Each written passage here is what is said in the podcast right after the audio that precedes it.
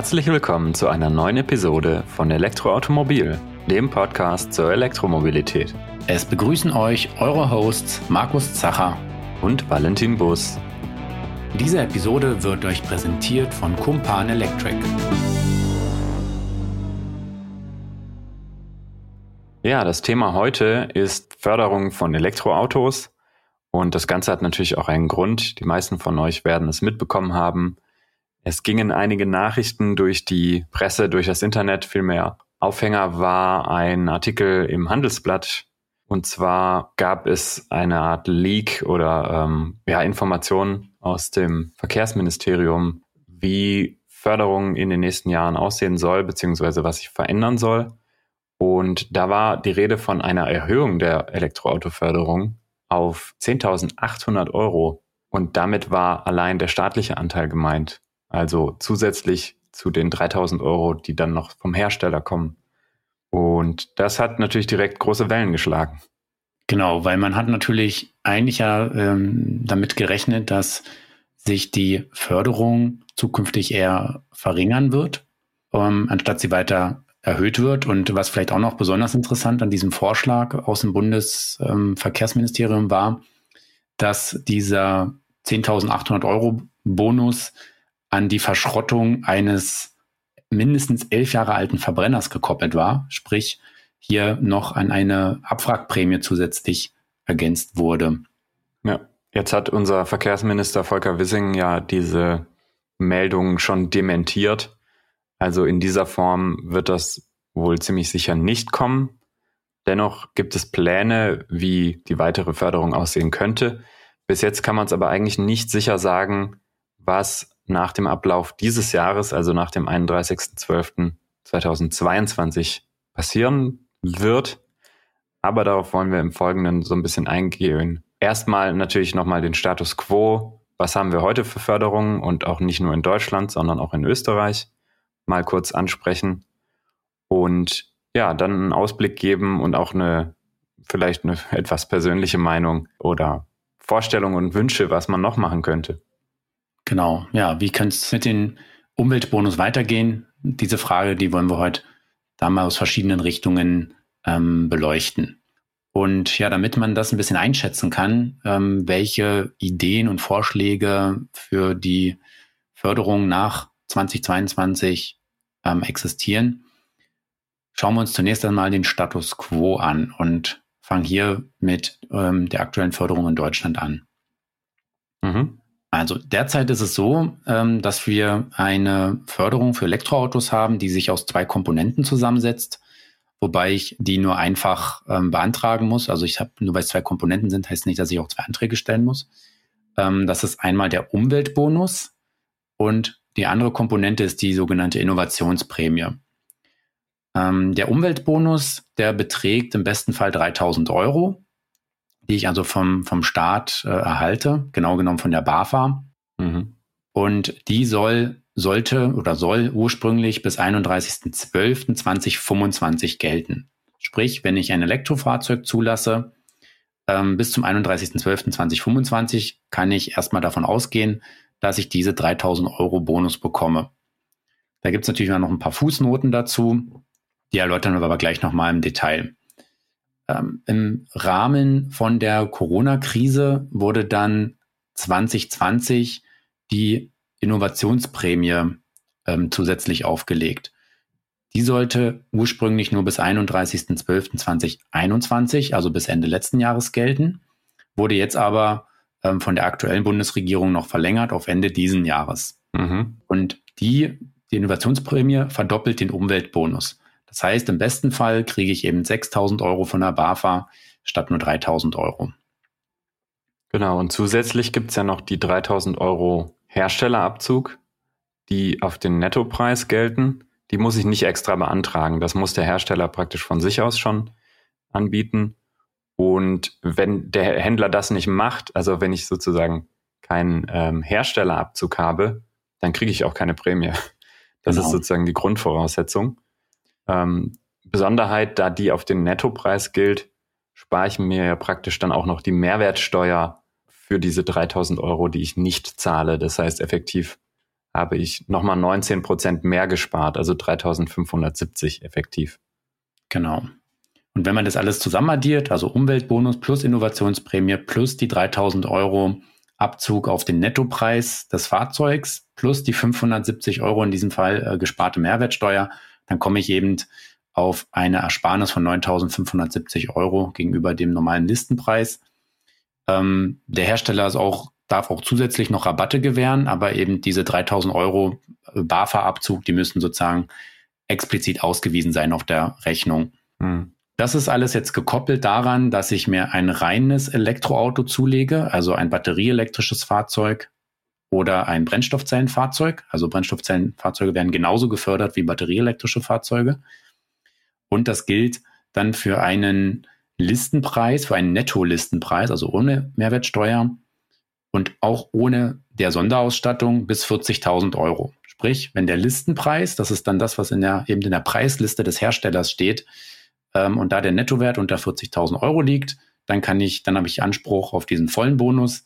Wenn er zwischen 40 und 65.000 Euro liegt, dann fällt der Bonus ein bisschen geringer aus. Das sind dann 5.000 Euro vom Staat und 2.500 Euro Abzug des Herstellers. Darüber hinaus gibt es natürlich diese Förderung auch noch für äh, Plug-in-Hybride.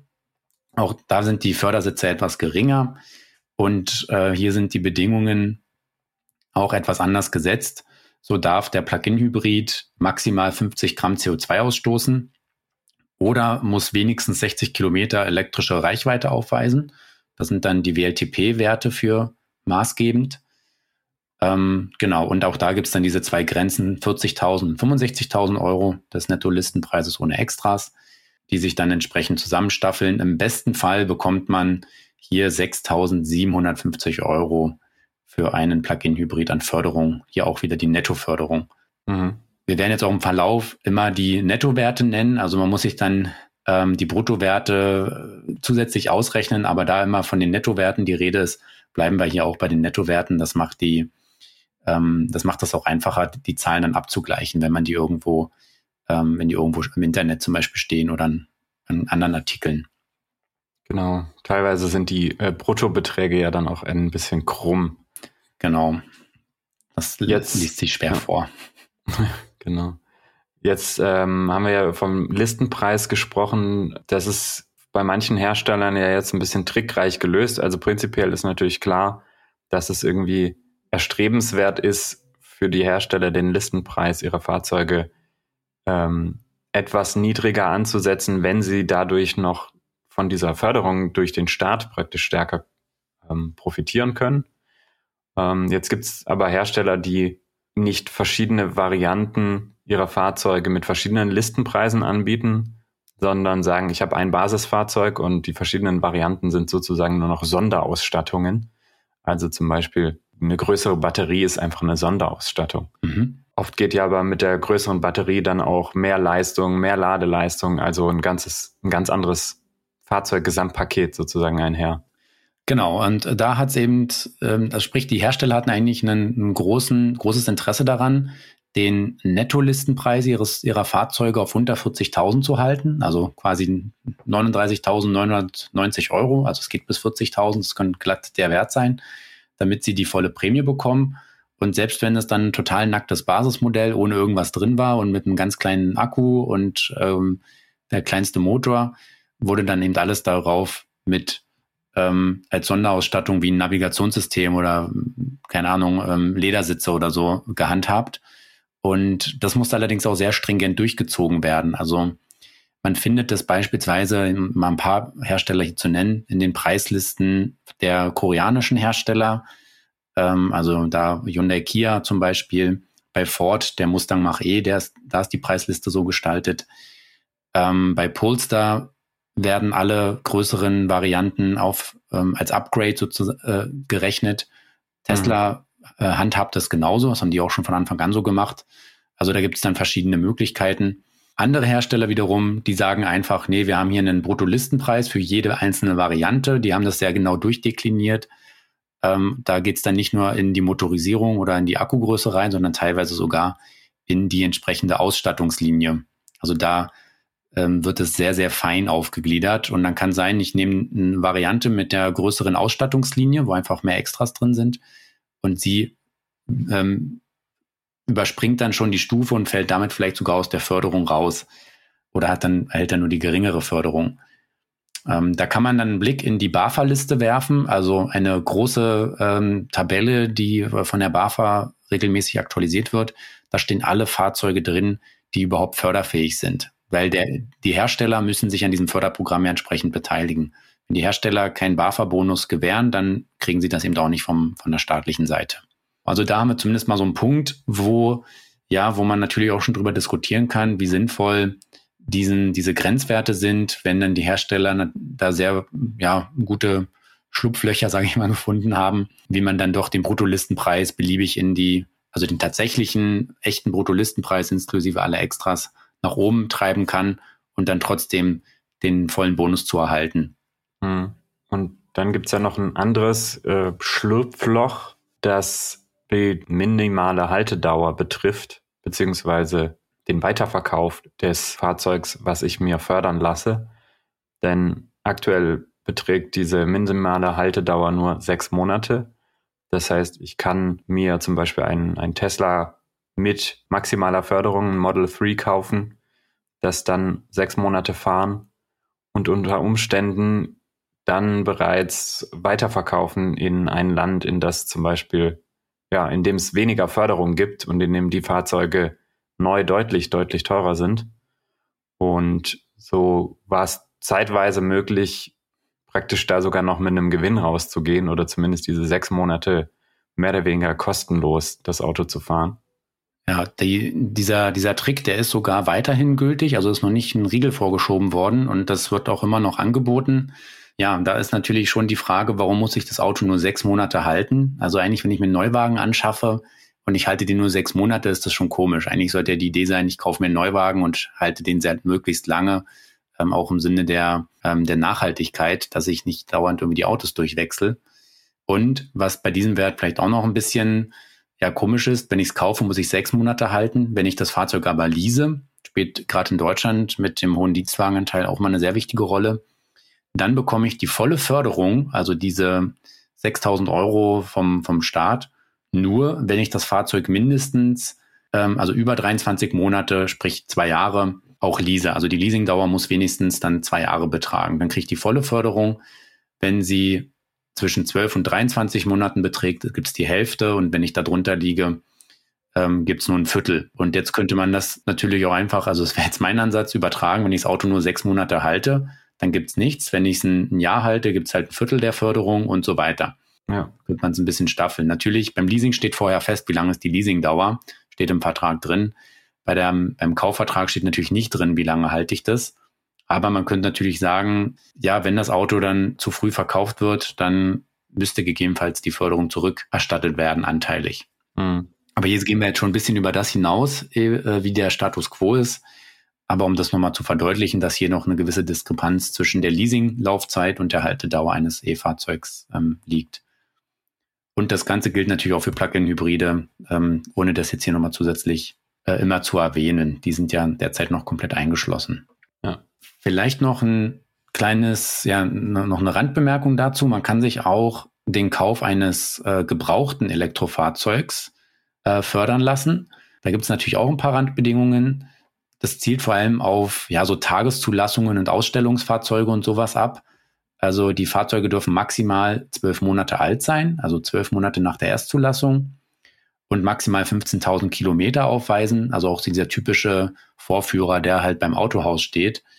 Und man kann das dann auch nur beanspruchen, ähm, wenn es eben, wenn ich den Wagen auch bei einem Händler kaufe. Also es geht jetzt nicht, dass ich einen Privatverkauf mache und dann mein Käufer meines gebrauchten E-Autos dann die Prämie bekommt. Das funktioniert nur, wenn es der Händler macht. Und da muss er auch den entsprechenden Abzug gewähren. Und eben auch nur, wenn das Fahrzeug vorher nicht gefördert wurde. Da kann man fast von ausgehen, dass eigentlich äh, derzeit keine jung gebrauchten, die maximal zwölf Monate alt sind, auf dem Markt sind, die nicht schon gefördert wurden. Das wär, würde mich wundern. Ja, wobei man sagen muss, dass ja natürlich, wenn der Händler erstmal ein Fahrzeug auf sich selbst zulässt als Tageszulassung, er ja keine Förderung dafür kriegen kann. Und das sind dann genau die Autos, die vielleicht dann irgendwie zehn Monate aufs Autohaus zugelassen sind, die dann eben als Gebrauchtwagen gefördert werden können, bei, wenn sie dann an eine Privatperson verkauft werden. Genau. Ja, an der Stelle, äh, das ist so grundsätzlich mal, wie zurzeit der Umwelt- und Innovationsbonus hier in Deutschland funktioniert. Und hier lohnt vielleicht mal ein Blick dann ins Nachbarland nach Österreich, um ein bisschen zu verstehen, ja, wo so die Unterschiede sind und vielleicht auch besser erklärbar zu machen, ja, wie man den, den Bonus zukünftig gestalten könnte. Werbung. Kumpan Electric. Das sind E-Roller made in Germany. Genauer gesagt aus Remagen am Rhein. Checkt die coolen E-Roller von Kumpan Electric ab und macht eine Probefahrt. 25 bis 100 km/h Topspeed und über 100 Kilometer Reichweite. Schaut vorbei auf kumpan-electric.com. Ja, in Österreich ist dieses Förderverfahren im Prinzip ähnlich. Es gibt einen sogenannten Importeursanteil. Also hier heißt der nicht Herstelleranteil, sondern Importeursanteil, weil ja praktisch alle Fahrzeuge importiert werden oder alle Marken eigentlich Import Importmarken nachher sind. Ja. Und der setzt sich aus 2000 Euro zusammen, die der Hersteller geben muss, auf den Nettopreis. Also auch da kommen nochmal die Ersparnis durch die geringere Umsatzsteuer dazu. In Österreich 20 Prozent. Und vom staatlicher Seite gibt es dann nochmal 3000 Euro, in Summe also 5000 Euro netto oder mit der Umsatzsteuer, wenn man die mit berücksichtigt, sind es 5400 Euro. Also wir sehen hier schon mal deutlich geringer, geringerer äh, Fördersatz als in Deutschland. Ähm, und der ganze, die ganze Förderung gilt für Fahrzeuge bis 60.000 Euro Bruttolistenpreis. Ja, und genau wie in Deutschland werden nicht nur batterieelektrische, sondern eben auch Brennstoffzellenfahrzeuge in dieser Höhe gefördert und Plug-in-Hybride mit einem etwas geringeren Anteil oder geringeren Gesamtwert an Förderung. Da sind es dann 2500 Euro netto zu 50 Prozent eben vom Importeur und 50 Prozent vom Staat. Genauso, ja, darunter Plug-in-Hybride, Range Extender, solche Fahrzeuge. Und dann gibt es aber einen großen Unterschied zu Deutschland, denn in Österreich werden auch kleinere Fahrzeuge gefördert. Darunter ähm, elektrische Transporträder, elektrische Motorroller, elektrische Motorräder und auch Leichtfahrzeuge, wie wir sie in der Podcast-Folge 37 besprochen haben. Und da sind dann tatsächlich jeweils unterschiedliche ähm, Förderbeträge und auch unterschiedliche Anteile zwischen Importeur und dem Staat. Aber grob gesagt sind es in Summe jeweils so um die 1000 bis maximal 2000 Euro, je nach Fahrzeugkategorie, mit der diese gefördert werden. Also nochmal etwas weniger als die Pkw, aber durchaus auch attraktiv. Also wenn ich mir jetzt angucke, zum Beispiel ein Elektromotorrad der L3E-Klasse mit 11 kW.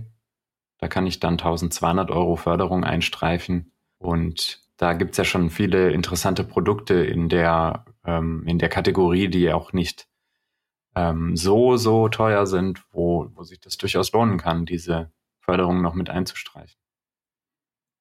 Ja, auf jeden Fall. Also ja, das ist ein, ein, ein Bereich, der in Deutschland komplett noch fehlt.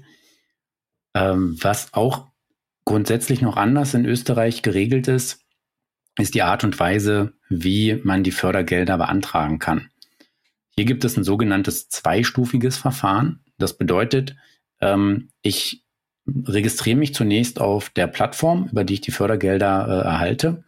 Und nach der Registrierung habe ich dann 36 Wochen, also es sind neun Monate Zeit, ähm, um das Auto zu kaufen und zuzulassen und die Förderung zu bekommen. Also es muss innerhalb dieser 36 Wochen, sprich neun Monate geschehen.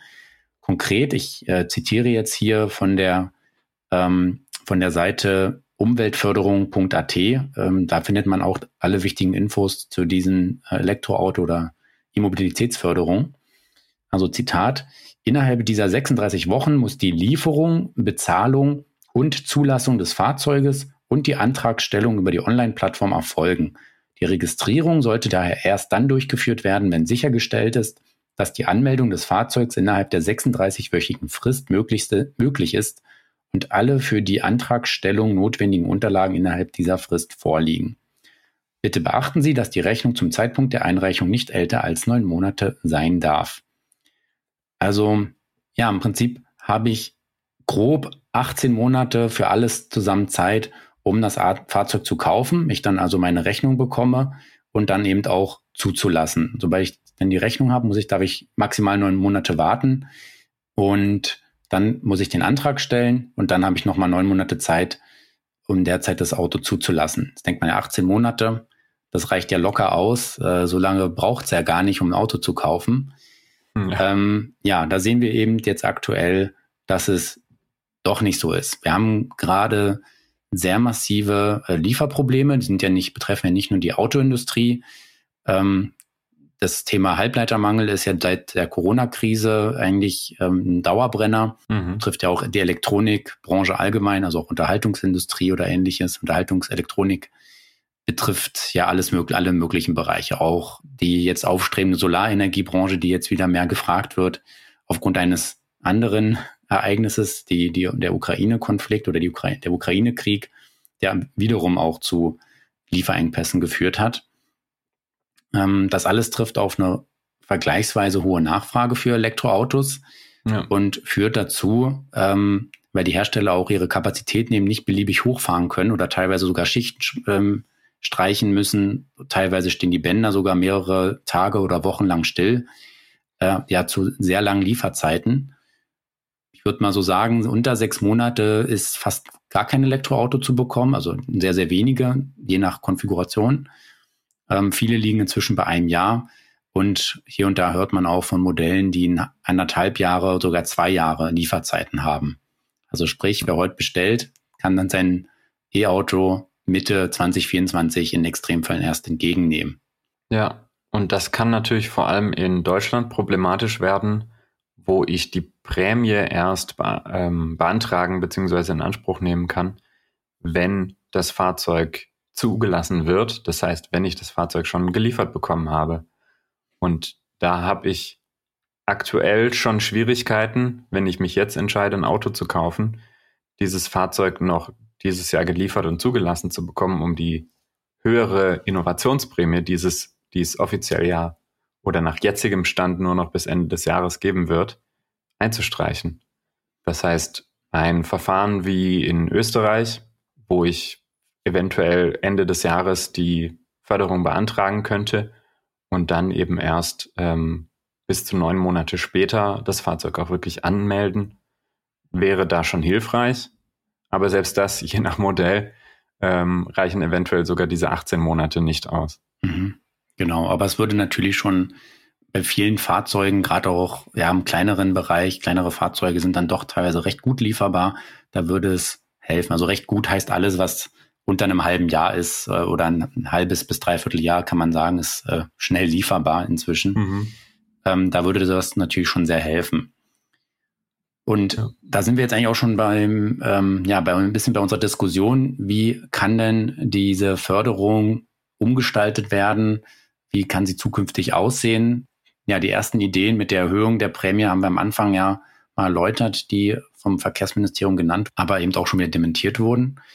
Ja, aktuell ist auch so der Stand, dass sich die Koalition darauf geeinigt hat, dass die Förderung zwar weitergeführt wird, aber dass die sukzessive abgeschmolzen werden soll bis 2025. Mhm. Dafür gab es einen Entwurf vom Bundesministerium für Wirtschaft und Klima vom April 2022, also ist jetzt auch noch nicht so alt, ähm, wo ein paar Anpassungen ja vorgeschlagen wurden, aber eben die noch nicht, die sind, das ist alles noch nicht abgestimmt, ist noch nichts entschieden. Von daher kann sich da immer noch einiges ändern. Und hier ist erstmal davon die Rede, dass der Bundesanteil für das Jahr 2023 auf 4000 Euro gesenkt werden soll.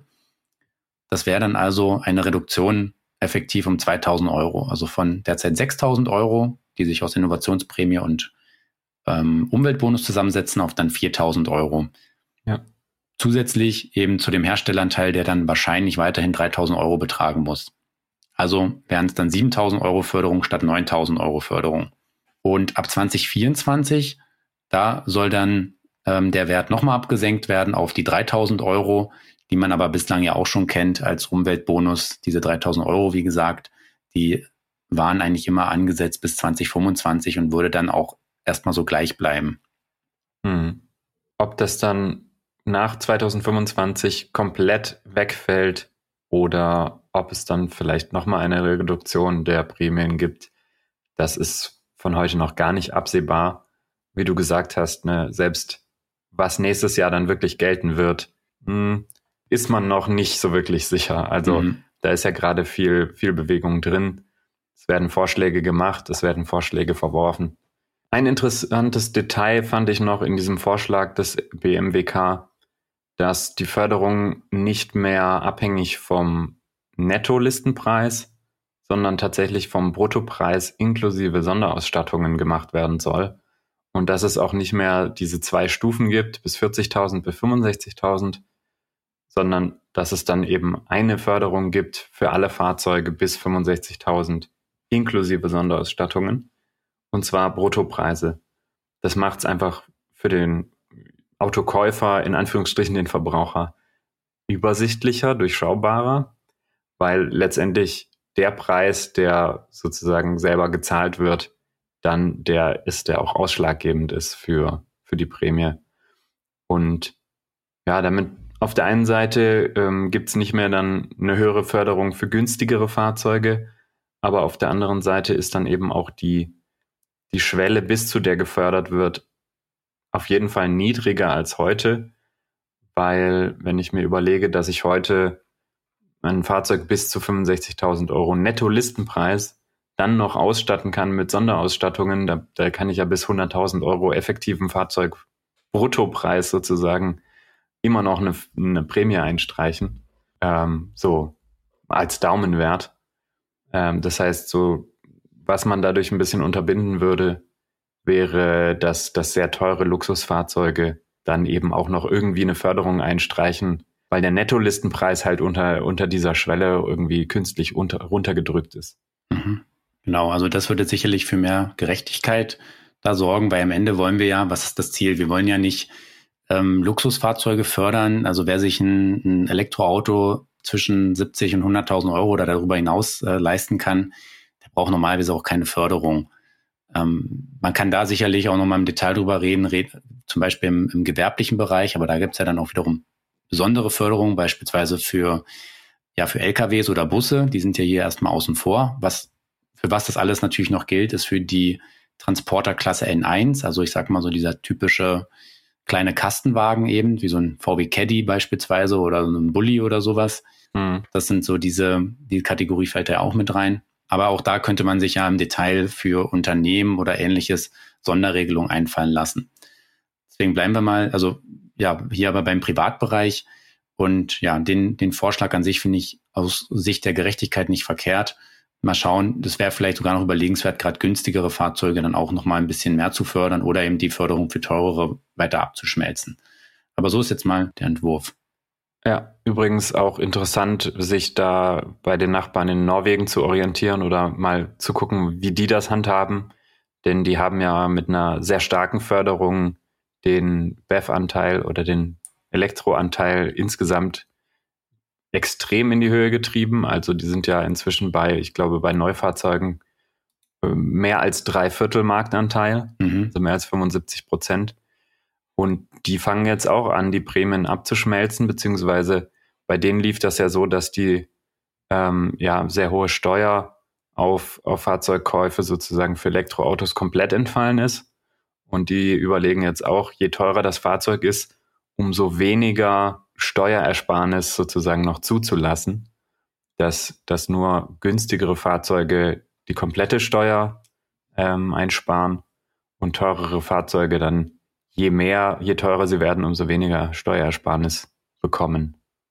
Eben mit den gleichen, mit der gleichen Argumentation. Warum soll ich irgendwie ein teures Luxusfahrzeug noch fördern? Zumal, wenn ich eh schon von Natur aus sozusagen einen hohen Elektrofahrzeuganteil habe, dann muss ich ja teure Fahrzeuge nicht noch extra fördern. Genau, ja, das ist eigentlich da dieselbe ähm, Denkrichtung mal ganz grob, nur schon ein bisschen konkreter. Ja, ähm, noch zwei Punkte, die ich auch gut fand, die jetzt geändert werden sollen. Wir hatten es vorhin ja schon angesprochen, diese Haltedauer von sechs Monaten, die soll auf zwölf Monate verlängert werden. Ich glaube, das wird ziemlich sicher kommen, weil so wie es jetzt aktuell ist, ich fahre ich fahre im Prinzip auf Steuergeldern äh, mein Auto kostenlos. Das kann irgendwie nicht im Sinne des Erfinders sein, wenn die dann danach auch ins Ausland gehen. Ähm, ich glaube, das, das macht wenig Sinn und da könnte man meines Erachtens sogar die Mindesthaltedauer noch weiter hochschrauben. Also zwölf Monate halte ich persönlich ähm, sogar für viel zu wenig, hätte mindestens 24 Monate hier genannt. Und dann ähm, identisch zum Leasing, ähm, also dass man wenigstens zwei Jahre das Fahrzeug für die volle Förderung halten muss. Und beim Leasing wird es bei einer geringeren Leasingzeit als zwölf Monate keine Förderung mehr geben und dann eben einen reduzierten Satz von zwölf bis 23 Monaten. Mhm. Also auch das wird wahrscheinlich so kommen macht einfach äh, da Sinn. Ja, aber wo es natürlich jetzt noch, äh, wer noch, noch nicht ganz konkret ist, wie hoch sind denn jetzt eigentlich dann die Fördersitze? Ich glaube, viel Diskussion werden wir noch beim Plug-in-Hybrid äh, sehen. Da will Habeck ähm, ja am liebsten die PHFs ganz rausschmeißen ab 2023. Ich persönlich wäre auch sehr dafür. Ähm, ich weiß, dass das äh, der ein oder andere äh, PHF-Fahrer oder Dienstwagenfahrer, der sich ein PHF bestellt, natürlich anders sieht. Aber ähm, es geht nachher hier rum, ähm, möglichst CO2 einzusparen. Und dass der Plug-in-Hybrid CO2 einspart, wurde einfach mehrfach widerlegt. Und von daher halte ich das auch für richtig. Selbst wenn man jetzt noch weiter die elektrischen Kilometer hochschraubt, also es war eine Diskussion 80 Kilometer Mindestreichweite, dann ist es natürlich für den Anwender im Alltag sicherlich hilfreich, um mehr elektrisch zu fahren. Aber beim Plug-in-Hybrid muss man sich immer ähm, ein bisschen vor, vor Augen halten, wie wird der häufig genutzt. Und der, die Hersteller verkaufen ja die Autos mit dem Argument, ich kann mit einem Plug-in-Hybrid problemlos mal eine Langstrecke fahren und muss nicht laden und habe meine übliche Reichweite, mhm. die ich vom Verbrenner kenne. Das ist natürlich korrekt. Das Problem ist allerdings, dass man über die Laufzeit, also die Laufleistung eines Autos, der größte, die meisten Kilometer sammle ich auf der Langstrecke. Wenn ich jetzt ein PHEV mit dem Grundkauf, ja super, dann kann ich die Langstrecken ja äh, schön mit dem Verbrenner fahren dann sammle ich natürlich die meisten Kilometer auch mit einem relativ hohen CO2-Ausstoß, weil die Fahrzeuge ja auch oft hochmotorisierte Verbrenner sind, also mit sehr starken äh, Verbrennungsmotoren, dann auch keine tollen Verbrauchswerte mehr schaffen. Sprich, die meisten Kilometer, die ich mit dem Ding fahre, fahre ich mit einem Verbrenner und mit einem hohen Verbrauch. Das belegen auch viele Studien, die dazu ähm, schon durchgeführt wurden. Und dann muss man sich wirklich fragen, kann ich ein Plug-in-Hybrid hier noch mit gutem Gewissen fördern? Zumal ja auch da die Argumentation ist, inzwischen ist das eigentlich eine Standardtechnik, die keine weitere Förderung mehr bedarf. Was natürlich eine, eigentlich eine sinnvolle Lösung wäre, wäre den tatsächlichen Verbrauch oder die tatsächlichen Anteile, die elektrisch gefahren sind, zu tracken, also äh, zu Bilanz darüber zu ziehen und davon abhängig dann eine Prämie oder eine Incentivierung auszuzahlen im Betrieb.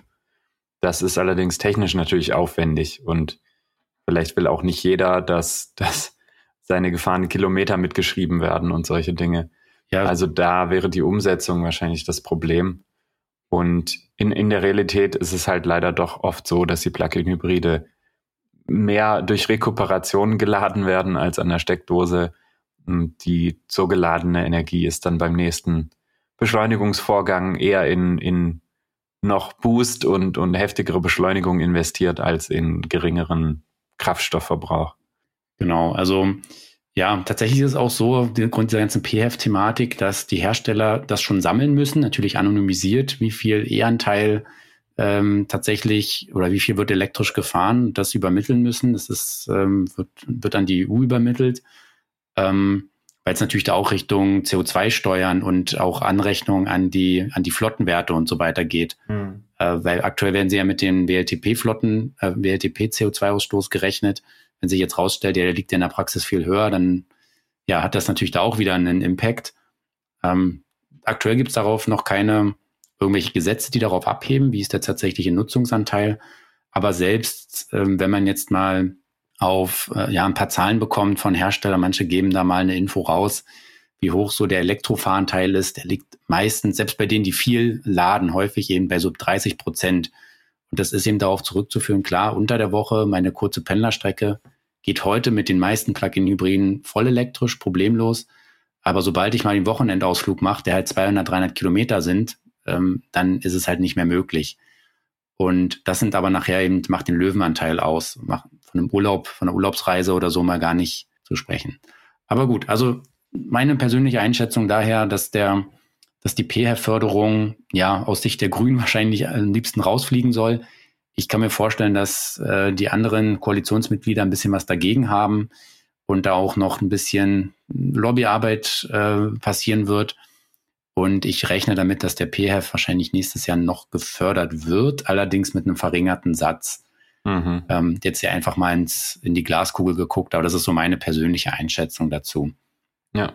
Ja, wie kann es ansonsten noch weitergehen? Grundsätzlich müssen wir natürlich eh uns die Frage stellen, macht so eine reine autozentrierte Förderung noch Sinn? Ist die überhaupt noch zeitgemäß? Weil aktuell reden wir die ganze Zeit darum, wie kann man jetzt E-Autos fördern? Wir reden aber immer nur über E-Autos. Und da wäre ich persönlich auch sehr dafür, und ich glaube, die Stimmen werden auch immer lauter, ähm, die Förderung auszudehnen, zumindest mal auch auf elektrische äh, Leichtfahrzeuge. Darüber haben wir auch äh, schon mehrfach gesprochen, eben auch in der Episode 37, dass es dafür eigentlich auch eine Förderung braucht mit einem ähnlichen Modell äh, um die auch mal marktfähig zu machen. Und zumindest da kann man sich auch mal nach, nach Österreich orientieren, wo es eben eine Förderung gibt in Höhe von 1300 Euro. Das ist jetzt auch nicht wirklich viel, aber es ist zumindest mal ein erster Ansatz, um diese Fahrzeugklasse, die ja gerade in diesem Kurzstreckenbetrieb sehr effizient ist und ähm, das Nötigste mit sich bringt, was man dafür braucht, auch attraktiver zu machen. Also hier auch äh, die Zahl der großen PKWs ein bisschen zu reduzieren. Ja, da ist die Diskussion, und das hatten wir auch schon, ist ein bisschen schräg in Deutschland, dass wenn eine äh, Förderung für elektrische Lastenräder oder sowas ähm, andiskutiert wird, dass es da gleich einen Aufschrei gibt, so nach dem Motto, dass das bevorteile ja nur diejenigen, die in der Stadt leben oder so. Ähm, ich sehe das wie du. Ich meine, Österreich macht's vor. Es tut nicht weh, es ist möglich auch solche kleinen Fahrzeuge zu fördern. Die Summen, die da reingesteckt werden, sind wahrscheinlich insgesamt deutlich weniger, als man jetzt in die Pkw-Förderung gerade steckt. Und der Effekt ist unter Umständen größer, wenn jemand praktisch wirklich vom, ähm, vom Verbrenner Pkw dann auf einen elektrischen Motorroller zum Beispiel umsteigt, anstatt von einem Verbrenner Pkw in einen Elektro Pkw. Mhm. Ja, und selbst wenn man das Argument bringt, das hilft vor allem in Städten, ähm, ja, dann ist doch auch schon gut. Also wenn es den Leuten in der Stadt hilft, vom Auto wegzukommen, ist doch, ist, sehe ich das nicht als, als Problem. Man, derjenige, der auf dem Land wohnt und unbedingt noch sagt, ich brauche mein Auto, dann ja, okay, es wird ja weiterhin gefördert. Also ich sehe da überhaupt keinen Widerspruch. Ähm, persönlich kenne ich äh, Familien, die ihr Auto komplett abgeschafft haben und mit dem Lastenrad fahren. Und das sind dann also die würden auch das Lastenrad sicherlich da ganz gerne fördern lassen. Das ähm, gerade wenn es vielleicht auch mit E-Antrieb sein soll, da kommt man auch schnell auf relativ ordentliche Beträge. Und das würde ja Familien, ähm, die das häufig nutzen, auch entlasten. Also es wäre auch eine recht soziale Förderung in meinen Augen. Ja. Ähm, jedenfalls sozialer als einen Plug-in-Hybrid zu fördern, der irgendwie 80.000 Euro nachher Listenpreis kostet. Und definitiv auch da, wir immer noch bis heute werden Plug-in-Hybride vom Staat, selbst wenn jetzt dann der verringerte Satz ab nächsten Jahr wieder gilt, so wie es bislang ja noch festgeschrieben ist, immer noch mit fast 4000 Euro gefördert vom Staat. Und ähm, da könnte man sagen, na, die, die 4000 Euro könnte ich vielleicht auch in andere äh, Fahrzeuge stecken, die auf jeden Fall einen deutlich besseren CO2-Fußabdruck haben. Ja, bis hin zu eventuell, dass man ja auch das, das Bahnfahren stärker fördert. Wir haben ja jetzt das 9-Euro-Ticket dieses Jahr, aber dass man, ja, warum nicht mal eine Abwrackprämie, ähm, wer sein Auto, seinen alten Verbrenner abfragt, kriegt eine Bahncard 100 zum halben Preis oder sowas. Ja, das sind sicherlich auch Modelle, über die man reden kann. Ähm, ja, wenn wir wirklich eine Verkehrswende vorantreiben wollen, dann sollten solche Ideen auch durchaus diskutiert werden, weil ich verstehe natürlich da auch sehr die, ähm, ja, die Personen, die gar kein Auto haben und sich auch gar keins anschaffen wollen oder vielleicht sogar auch abschaffen wollen, weil sie sagen, ich wohne in der Stadt, ich brauche kein Pkw mehr. Ähm, mir reicht dann hier eine Mischung aus Carsharing und eben Radfahren oder ÖPNV. Diese Leute, die ja dann schon einen sehr guten, ähm, ja, die wirklichen positiven Klimaschutzeffekt dann haben, bekommen im Prinzip von diesem Förderprogramm ja gar nichts ab. Also es gibt weder, es gibt natürlich lokale, hier und da gibt es lokale Förderprogramme, ja, da muss man sich dann informieren, aber es gibt keine bundesweite Förderung. Und diese Personen kriegen dann ja einfach gar nichts, während man sich eben, wenn man sich einen Neuwagen anschafft, belohnt wird.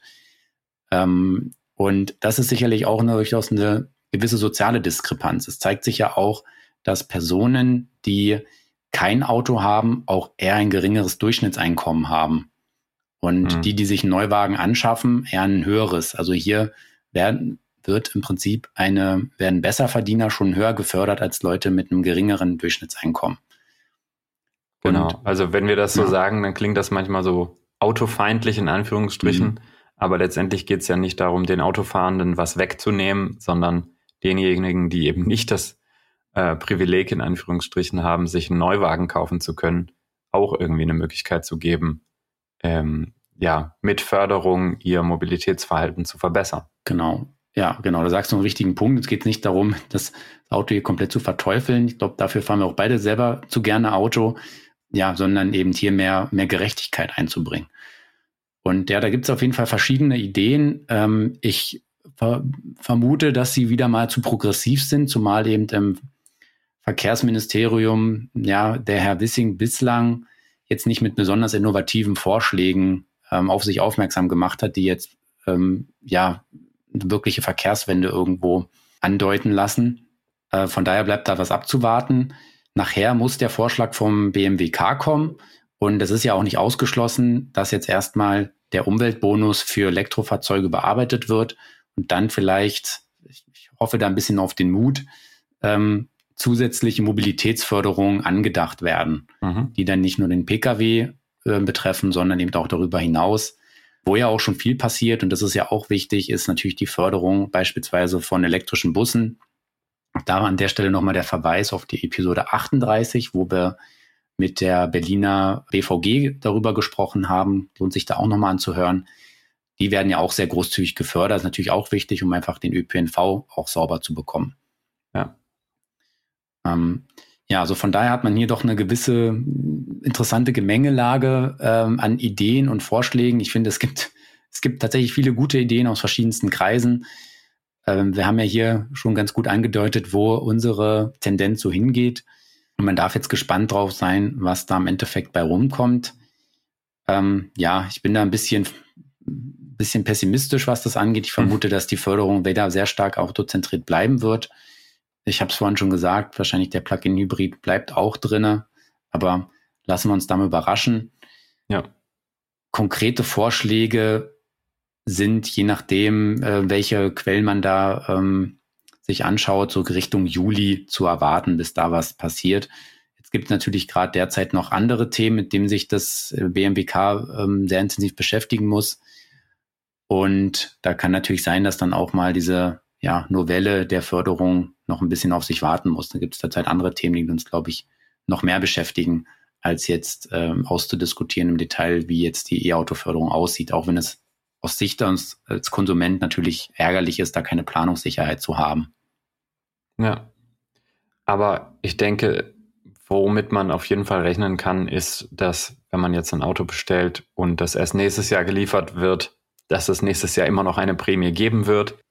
Genau, also von daher der Tipp, wer sich jetzt ein Fahrzeug anschaffen will, der sollte eben mit diesen 3000 Euro Umweltbonus rechnen. Wie gesagt, 3000 Euro muss ihn der Hersteller ja sowieso abziehen. Das heißt, die habe ich erstmal auf der Rechnung stehen, in jedem Fall. Und dann kommen eben mit den 3000 Euro Umweltbonus kann man rechnen. Vielleicht werden es nächstes Jahr dann 4000 sein, wer weiß. Aber die 3000 sind dann erstmal sicher. Und damit hat man auch schon eine Ersparnis. Wenn wir uns jetzt wieder auf den Bruttopreis beziehen von eben fast 6.600 Euro inklusive der gesparten Mehrwertsteuer, die man da, mit denen man rechnen kann. Und das ist ja auch schon mal nicht nichts, zumal ja offensichtlich die Nachfrage nach E-Autos hoch genug ist. Und ich denke, das wird sich dann auch nicht ändern, ähm, wenn der geringere Bonus gezahlt wird. Ich glaube, da werden wir weiterhin eine, eine hohe Nachfrage sehen, die wahrscheinlich sogar die Angebotssituation weiter übersteigen wird. Genau. Dann kommen wir auch heute mal wieder zum Ende unserer Folge. Ja, freut uns, dass ihr wieder zugehört habt. Wenn ihr selber Vorschläge und Ideen habt, wie man ja die, die Förderung zukünftig gestalten könnte, dann schreibt uns dazu gerne an leserbrief.elektroautomobil.com. Ähm, da sind wir auch gespannt über eure Vorschläge. Und ja, ansonsten ähm, hören wir uns wieder in zwei Wochen bei der nächsten Episode. Und bis dahin vielen Dank fürs Zuhören. Euer Markus und euer Valentin.